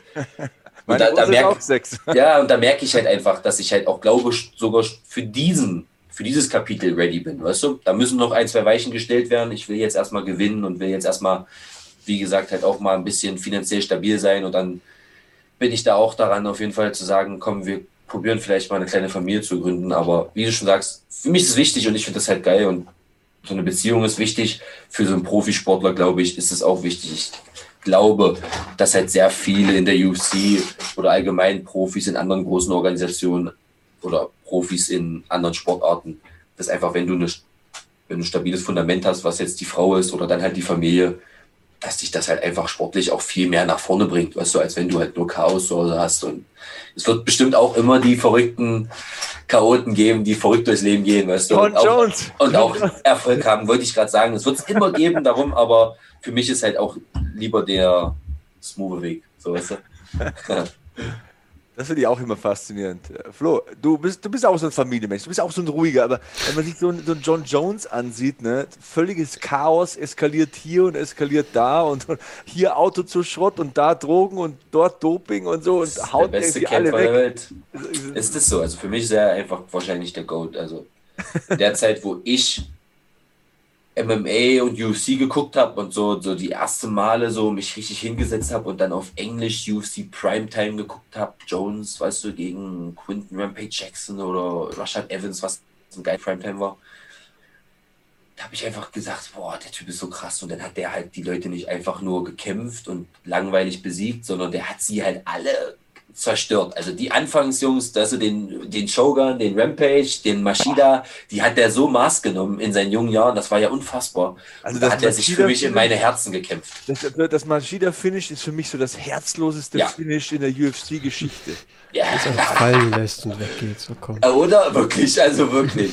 Ja. Geh weg, geh weg. So, so. Und ich denke, Alter, das ist eine lebende Legende. Das ja. ist der einzige und erste gewesen, so, äh, ja nicht der einzige, aber der erste auf jeden Fall, der Karate halt mal erfolgreich ja. in die UFC und auch sich mit Ki hingestellt hat und gesagt hat, ich bin Karateka im MMA. So, ja. Klar gab es dann einen Chuck Liddell, der aus dem Campo kam und so, aber der ja nicht klassisch Campo gekämpft hat, aber da kommt dann einer, der ist eine Legende, der hat was revolutioniert, der ist ultra höflich, ja, respektvoll und der haut den da in die Ecke, als wäre es der Sack Müll, den du morgens vor die Haustür schmeißt. Da habe ich mir gedacht, Alter, was bist du? Du für ein übler Kerl, ey. Ja, ist wirklich so. Also glaube ich auch. Und dann habe ich halt auch so krasse Storys halt gehört aus seinen Fight Weeks und so, was er so in Vegas immer so getrieben hat, in so vor seinen Fights. Und da habe ich mir echt auch immer gedacht, Bruder, wow. Wir müssen, wir müssen Katharina Lehner mal einladen. Ich hatte mit Katharina Lehner mal ein super Gespräch, also auch als Podcast, wo sie darüber gesprochen hat, wie so der Lebenswandel ist von John Jones. Ja. Auch eine Zeit lang. Ähm, dort trainiert, genau, genau gelebt nur. Ja. Dort trainiert äh, bei Jackson Winklejohn und er hat halt gesagt, wenn Training halt um 10 ist, der kommt halt nie vor 11, der kommt halt nicht aus dem Bett, weil der fährt halt um 4 äh, vom Stripclub heim. Ne? Ist halt, da gibt es irgendwie so einen Stripclub, der heißt Tiddies und da ist er jeden Abend am Start und feiert da übelst. Und dann kommt er halt eine Stunde zu spät, alle anderen sind schon aufgewärmt und schwitzen schon und der macht die halt trotzdem platt. Er macht die halt trotzdem platt. Da hat halt keiner eine Chance gegen den. Und äh, wie krank das ist. Wahrscheinlich, ich denke mir manchmal, ich, ich, ich sehe das falsch. Der braucht das wahrscheinlich, so dieses Chaos. Das ist ein Wilder, das ist so ein Savage, wie Joe Rogan immer sagt. Der, ja. der, der, kann nicht morgens Cornflakes essen mit den Kindern nee. am Tisch und die nee. küssen und dann ins Training fahren. Nee, der, nee. der muss um 4 Uhr rotzevoll ins Bett, zwei Stunden schlafen irgendwie und dann so äh, ins Training und, und der braucht das wahrscheinlich. Ja, ja wahrscheinlich, auf jeden Fall. Ja, denke ich auch. Keine Ahnung, ob er sich die Worte selbst geglaubt hat, aber der hat mal bei Joe Rogan gesagt, dass dieser Lebensstil auch immer so ein gewisser emotionaler Rettungsring ist. So, wenn ich verlieren sollte, könnte ich mir mal einreden, ich hätte es aber geschafft, wenn nicht. Ja, stimmt, das habe ich gehört, dass das sein Ausweg aus all seinen Situationen immer ist. Das, ja, ja, das stimmt. Aber weiß ich nicht, glaube ich nicht auch, weil ich kann mir nicht vorstellen, dass so ein Typ auf so einem Level dann wirklich das immer noch, weißt du, also. Ich irgendwie auch nicht, aber ja. Verrückter Charakter. Ich glaube auch, der ist ja. so wahnsinnig geworden durch diesen, durch diesen Erfolg. Also wenn ja. du halt so jung. Ja. Ich, ich kann mich noch an eine Szene in Primetime erinnern, da nimmt er den, den, den, ähm, den Tankschlauch und steckt den in sein Auto und sagt, man muss sich mal vorstellen, sagt er, jetzt habe ich hier ein Auto und ich tank das gerade voll. Bis vor kurzem hat er gesagt, könnte ich mir weder ein Auto leisten, noch hätte ich jemals Geld gehabt, das Auto zu tanken, weißt du? Und das hat man ja gesehen, das ging ja bei ihm halt schnell, weißt du? Nach dem Titelgewinn gegen Shogun Rua war er ein Superstar, weißt du? Er war absoluter Superstar. Wie du schon sagst, vielleicht, aber ein gutes Beispiel in der Neuzeit, unser Herrn McGregor. Sich vielleicht auch ins Ausgeschossen durch sein ganzes Geld, weißt du? Und dann Mindset-mäßig vielleicht ins Ausgeschossen, weißt du? Hat früher schon in Interviews gesagt, irgendwann werde ich ein alter, verrückter Mann. Ja. Wird für jeden Tag in meinem Leben, für jeden Tag in der Woche ein anderes Auto, weißt du? Und meine Frau wird ein anderes Auto jeden Tag in der Woche fahren. Und, und dann wird es wert gewesen sein. Ja, und dann wird es wert gewesen sein. Ist seine Prophezeiung. Und das ist halt auch dieses, er ist ja auch ein richtiger so ein Typ, der halt an dieses Secret glaubt, an dieses Geheimnis. In dieser alten Doku liest er ja auch immer aus diesem Buch vor. Und er glaubt einfach daran, was er ausspricht. Ja, du, ich, ich ganz ehrlich, wir sind oft dafür kritisiert worden, weil wir Conor McGregor eben immer so kritisieren. Ähm, ich habe harten Respekt für das, was er erreicht hat. Ja. Und äh, auch wie er immer gekämpft hat. Ich glaube, das hat ihn wirklich zum Superstar gemacht, dass er halt auch Leute so krass gefinisht hat und so schnell gefinisht hat und hat gesagt, hey, den haue ich irgendwie in der zweiten Runde um und es dann gemacht hat. Das ist schon eine heftige Superstar-Qualität und wie er sich gibt. Und er hat schon dieses Superstar-Gehen, aber ich möchte keinen Tag mit dem tauschen. Keinen Tag. Der kann nirgendwo mehr hingehen. Der hat so viel Kohle, der ist so bekannt. Ja alles, was du sagen. sagst, ich glaube, da, da muss man ihn wirklich verteidigen. Klar macht er ab und zu mal was Blödes. Aber ja. wenn dich in der Bar einer schwach anredet und du gibst ah, ja. eine Backpfeife oder so, ja, dann ja, ist das passiert. Ne? Bei Conor McGregor ist halt in jeder Zeitung weltweit wird berichtet, also da jetzt einem eine aufgelegt hat. Und ja, ich möchte da nicht tauschen mit. Nee, ich, ich möchte nicht tauschen. Das setzt dich auch unter Druck, das ganze Leben, glaube ich. Ja, glaube ich auch. Nee, das, das ist auch nicht. Ja. Ich fand es witzig, wie du mir damals erzählt hast, wie du zur UFC oder zum MMA gekommen bist, weil du warst ja Kickboxer, hattest eine relativ genau. gute Bilanz, ne? Ja. Und dann hast du immer äh, UFC auf der, äh, ich glaube, auf der Playstation oder auf der Konsole, Xbox, ja, auf der Xbox, ja. ja, Xbox ja. gezockt hast gesagt, das will ich machen, das ist viel ja. geiler. Ja, auf jeden. Gab's auch, gab's ja auch nur für Xbox, war auch schon mal geil. Da, da dachte mir so die ganzen, also die Playstation-Fraktionen aus dem Jugendclub, ich weiß ja gar nicht, was wir hier spielen. Wir spielen ja UFC Undisputed. Und das war richtig geil. Und das wollte ich halt auch wirklich machen. Und wir haben es am Anfang auch beim Jujutsu so ein bisschen so nachgestellt, weil Jujutsu kommt dem ja sehr nah, dieses ähm, Combat Jujutsu, was wir da gemacht haben, ist die japanische Version vom Jujutsu. Die ist halt ähm, ja ein Mix halt aus Standkampfkämpfen, äh, weißt du, dann kommt Judo, dann kommt auch BJJ-Elemente mit rein. Und da haben wir das schon so ein bisschen nachgespielt.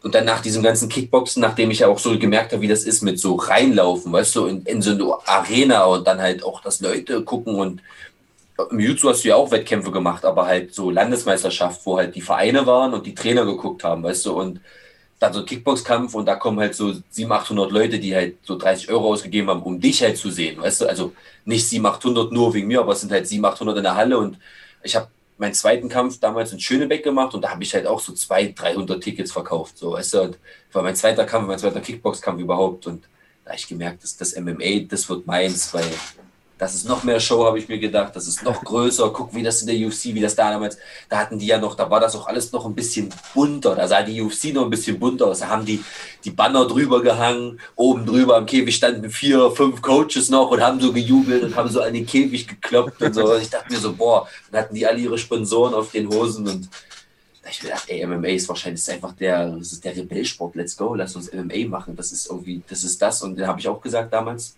das weiß ich auch noch. Zu meinem Homie Gleb habe ich gesagt, guck mal, und den Sport machen noch nicht so viele in Deutschland, habe ich gesagt.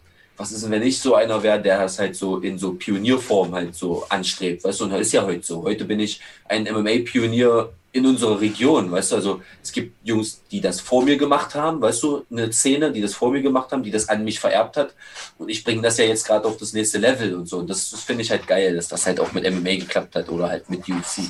Krassen Respekt von Peter, ne? der war ja wirklich so ein Unikat in Deutschland, ja. muss man sagen. Und vor seinem ja, auch so ein einsam, einsamer Wolf. Ganz ja. einsamer Wolf, auch ohne Trainingspartner, ohne große Möglichkeiten, weißt du? Da gibt es ja einen in Deutschland, der ist irgendwie Dean Lister Black Belt und irgendwie der krasseste Typ und es kriegt halt keiner mit in den Medien. Ne? Also, ja, also das, und da muss ich bei ihm halt sagen, was er halt geschafft hat zum Beispiel, warum es ihm auch mit den Medien völlig egal war, der hat halt einfach sehr früh sein Gym etabliert und sich mit seinem Gym so eine gute finanzielle Rücklage geschaffen, dass ihm das alles auch wirklich scheißegal war. Das sagt er auch so. Das sagt der, du, ey, mein Gym ist voll und die Leute kommen hier zum Trainieren und ich bringe die besten Kämpfer Deutschlands hervor. Ob die nun über mich reden oder nicht, ist mir egal. Mein Gym wird für immer in aller Munde sein. Und das ist ja auch ein geiles Mindset, weißt du so? Und von daher. Ich freue mich so, äh, UFC 271 werde ich mit ähm, Andreas und Peter kommentieren. Oh, geil. Äh, freue ich mich total drauf. Peter Sehr ist auch schön. so ein solider Typ, also auch super. Unglaublich Wissen. Für mich der beste, krasseste, die größte MMA-Figur in Deutschland. und auch, auch, so, so ein wirklich geerdeter Mensch, tolle Frau, süße Kids und jeder in seinem Gym respektiert ihn. Also Ey, aber auch volles Ballett. Respektiert Richtig total, groß. weil der macht halt nicht auf dicke Hose. Nein, gar nicht. Einfach eine Führungsfigur und jemand, den du einfach um dich rum haben willst. Also auch, ähm, falls das hört, schaut er dann Peter Sobotta. Ähm, wer ist denn eigentlich so dein äh, Lieblingskämpfer in der UFC gewesen? Du warst immer Fan. Ähm, wer ist so der Top-Fighter für Niklas Stolze? Also bestimmt, wie gesagt, eine ganze Weile so ein John Jones. Ja, also auch so ein, ähm, der war halt für mich auch so ein MMA-Style-Ikone. Der hat so angefangen, so diese kurzen Hosen so zu tragen früher, die so eingeschnittenen Hosen, fand ich halt auch immer richtig geil, weil ich halt auch immer unbedingt in diesen Hosen kämpfen und so. Also John Jones war einer, aber bei mir ist das immer so, habe ich schon mal gesagt, eher so, so in verschiedenen Phasen meines Lebens, Etappen auch in meiner Karriere hatte ich andere Vorbilder, weil ich halt andere Interessen hatte und woanders geguckt habe. Und es war halt am Anfang dann natürlich so ein John Jones und dann bin ich halt auch immer mehr so ins MMA-Geschehen reingekommen. Und dann habe ich halt tatsächlich früher halt auch schon so ein Dustin Poirier mir sehr viel angeguckt. Also Dustin Poirier habe ich immer schon geliebt.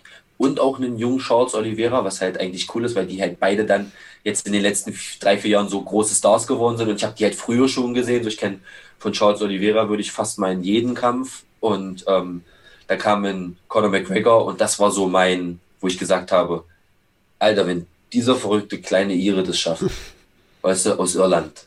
Aus Irland. aus Magdeburg das auch. Ey, wirklich, das habe ich aber auch wirklich so gesagt, weil ich mir gedachte, wer kommt denn aus Irland? Wer ist denn, wer, was haben denn die Iren? natürlich haben die eine gute Historie im Boxen, weißt du, die haben halt sehr, sehr, sehr gute Boxer gehabt früher und so und auch den, Tom Evan, der da halt schon in der UFC gekämpft hat früher, aber den kannte ich da halt zum Beispiel wirklich jetzt nicht so und da dachte ich mir so, ey, wenn der das so schafft und wie der das macht und dann war halt Connor schon sehr, sehr lange eine sehr, sehr große Motivation. Ähm, alleine wie der das gemacht hat, all seine Dokus, das alles habe ich in mir aufgesaugt und ähm, dann halt auch versucht, ein bisschen so ein paar Sachen zu kopieren, so im Sinne von aussprechen, dran glauben, aussprechen, realisieren, weißt du, so dieses, hat mich dann schon abgeholt und heute ist es halt so, jetzt habe ich einfach viel auch schon viel geschafft und heute ist für mich so die beste Karriere, die schönste MMA-Karriere, glaube ich, die es gerade gibt auf dem Papier, ist die von Max Holloway.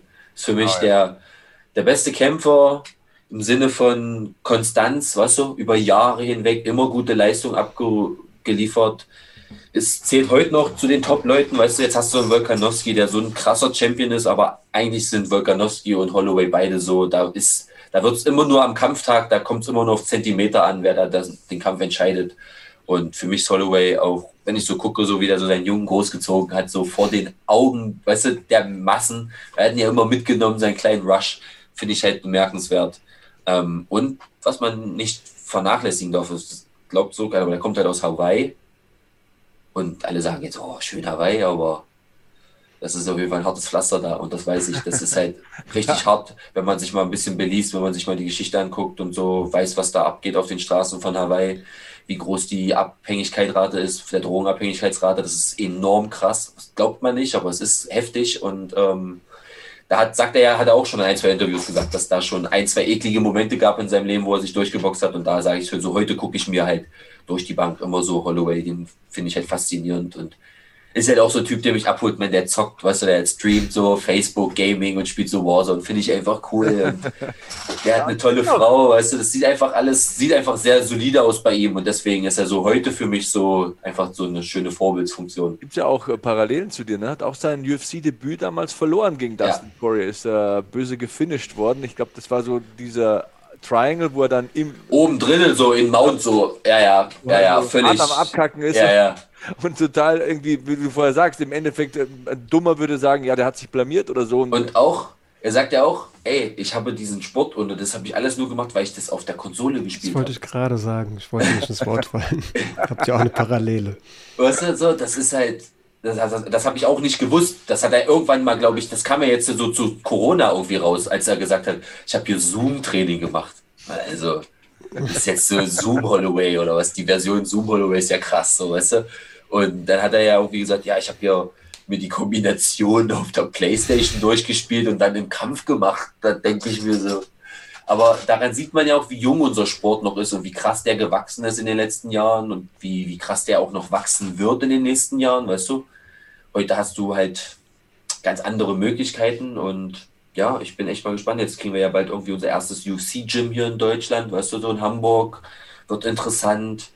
Und ich bin einfach super, super, super gespannt, was jetzt so die Szene bringt, weißt du, und dass ich halt ein Teil da sein kann, weißt du, und auch ein etabliertes Teil, also so, weißt du, dass ich an Wochenenden mit meinen Jungs zu Wettkämpfen fahren kann, ich selber meine Kämpfe machen kann, ich mich einfach voll rundum präsentieren kann und äh, ja, das, das, das freut mich auf jeden Fall, da bin ich echt excited.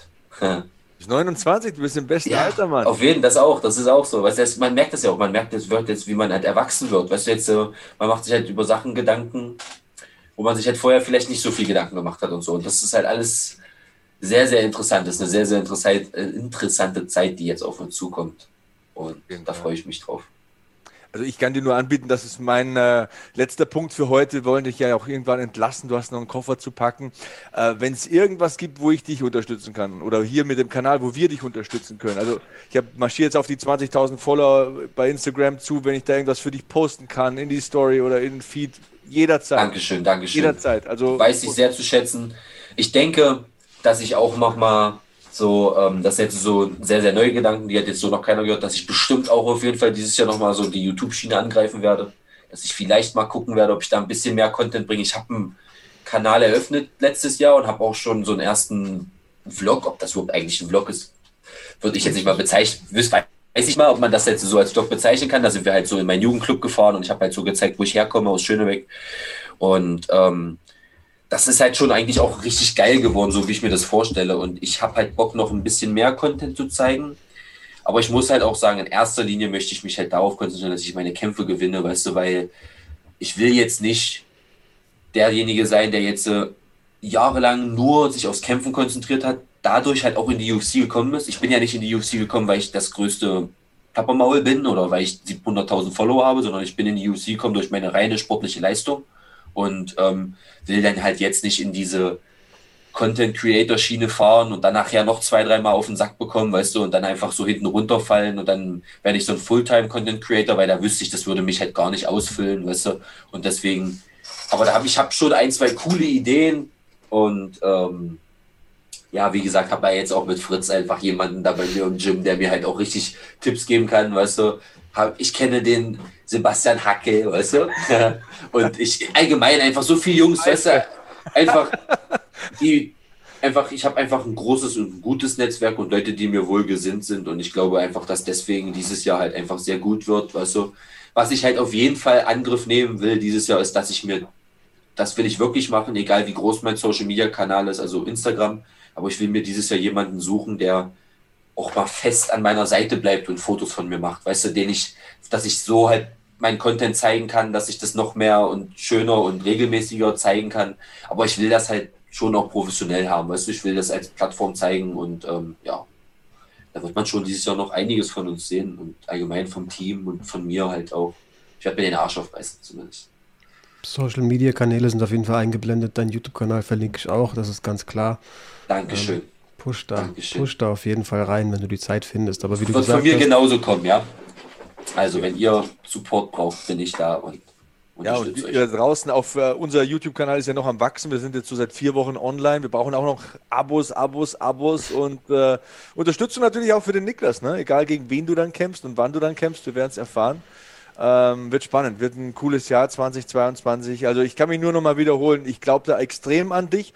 Und auch wenn es nicht klappt, für einen Menschen wie dich, der ein positives Mindset hat und der Fähigkeiten hat, da gibt es immer Wege für mich im Leben sind so viele Türen zugefallen. Ich bin auch so ein Mensch, ich sehe mich zum Beispiel nicht so als talentierten Mensch. Ich habe nie so ein Ding über so einen Sprint gewonnen. So innerhalb von zwei, drei Wochen war ich nie erfolgreich. Bei mir hat es immer Jahre gedauert. Ich habe, glaube ich, drei Jahre gedauert, bis ich wirklich mal eine gute Fernsehsendung bekommen habe oder so hunderte Sendungen gemacht und dann irgendwann ist mal jemand aufmerksam geworden. Also das Leben ist ein Marathon, man muss ja. eine Staubsaugermentalität haben, man muss immer anklopfen, anklopfen, anklopfen. Irgendwann geht eine Tür auf und du verkaufst das Ding und ich glaube da ganz fest an dich und äh, ich glaube, ich spreche auch für den Flo, wenn ich sage, wünschen dir da alles, alles Gute dabei und wir hoffen beim nächsten Mal, wenn wir hier, hier äh, schnacken, dass du dann mit einem Sieg in der Tasche, so einem Reißverschluss grinst ja, von Ort zu Ort. mal an, so virtuell, so. Stoß mal an auf den Sieg. genau, das sprechen wir jetzt auch mal aus. Niklas Stolze gewinnt den nächsten Kampf, sitzt dann ja. und wir feiern richtig ab. Und, das äh, machen wir. Das ist ein Deal vielleicht persönlich, vielleicht sind wir persönlich mal vor Ort bei dir und, und äh, machen. Ich, wollte ich gerade sagen, wollte gerade sagen. Ich hoffe ja, das ist ja auch noch meine größte Hoffnung für dieses Jahr. Ja, dass wir dieses Jahr einfach mal die Murmel wieder richtig rollen lassen. Ja, und nicht so, so abgehackt. Und ähm, dann vielleicht in Person, weißt du, ich weiß ja nicht, wo eure Reise hingeht mit eurem Podcast, aber vielleicht in Persona und dann können wir zusammensitzen. Und ähm, hat mich auf jeden Fall gefreut. Danke für die Einladung. Danke, Florian. Und danke, Sebastian. Du. Jederzeit, jederzeit, mein Lieber. Danke dir für deine Zeit. Ich würde es genießen, auf jeden Fall mir, mir mal Magdeburg an, anzuschauen, persönliches Interview aufzunehmen. Ähm, Sehr gerne. Ich schließe mich Sebastian auf jeden Fall an. Ich bin fest von überzeugt, dass du das nächste Ding rockst. Dankeschön. Daumen sind gedrückt. Wie viele Kaffees waren es heute schon? Kaffee spielt im Leben vieler eine sehr große Rolle. Und das nicht nur zu Hause oder im Café, sondern auch am Arbeitsplatz. Dafür gibt es Lavazza Professional. Kaffee am Arbeitsplatz, der genauso lecker schmeckt wie in eurem Lieblingscafé. Die perfekte Kaffeelösung für jede Art von Unternehmen. Klein, mittel, groß. Ihr habt auf jeden Fall einen Kaffee, der schmeckt. Die richtige Motivation für eure Arbeitstage. Alle Infos zu Lavazza Professional findet ihr auf lavazzapro.de mit allen Kaffeelösungen für euer Büro.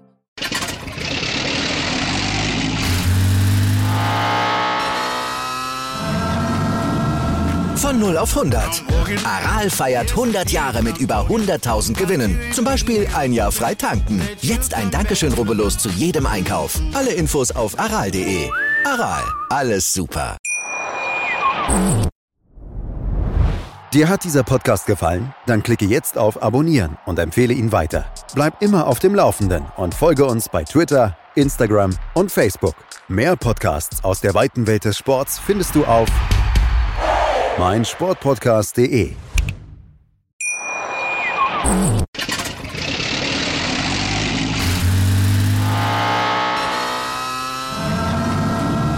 Von 0 auf 100.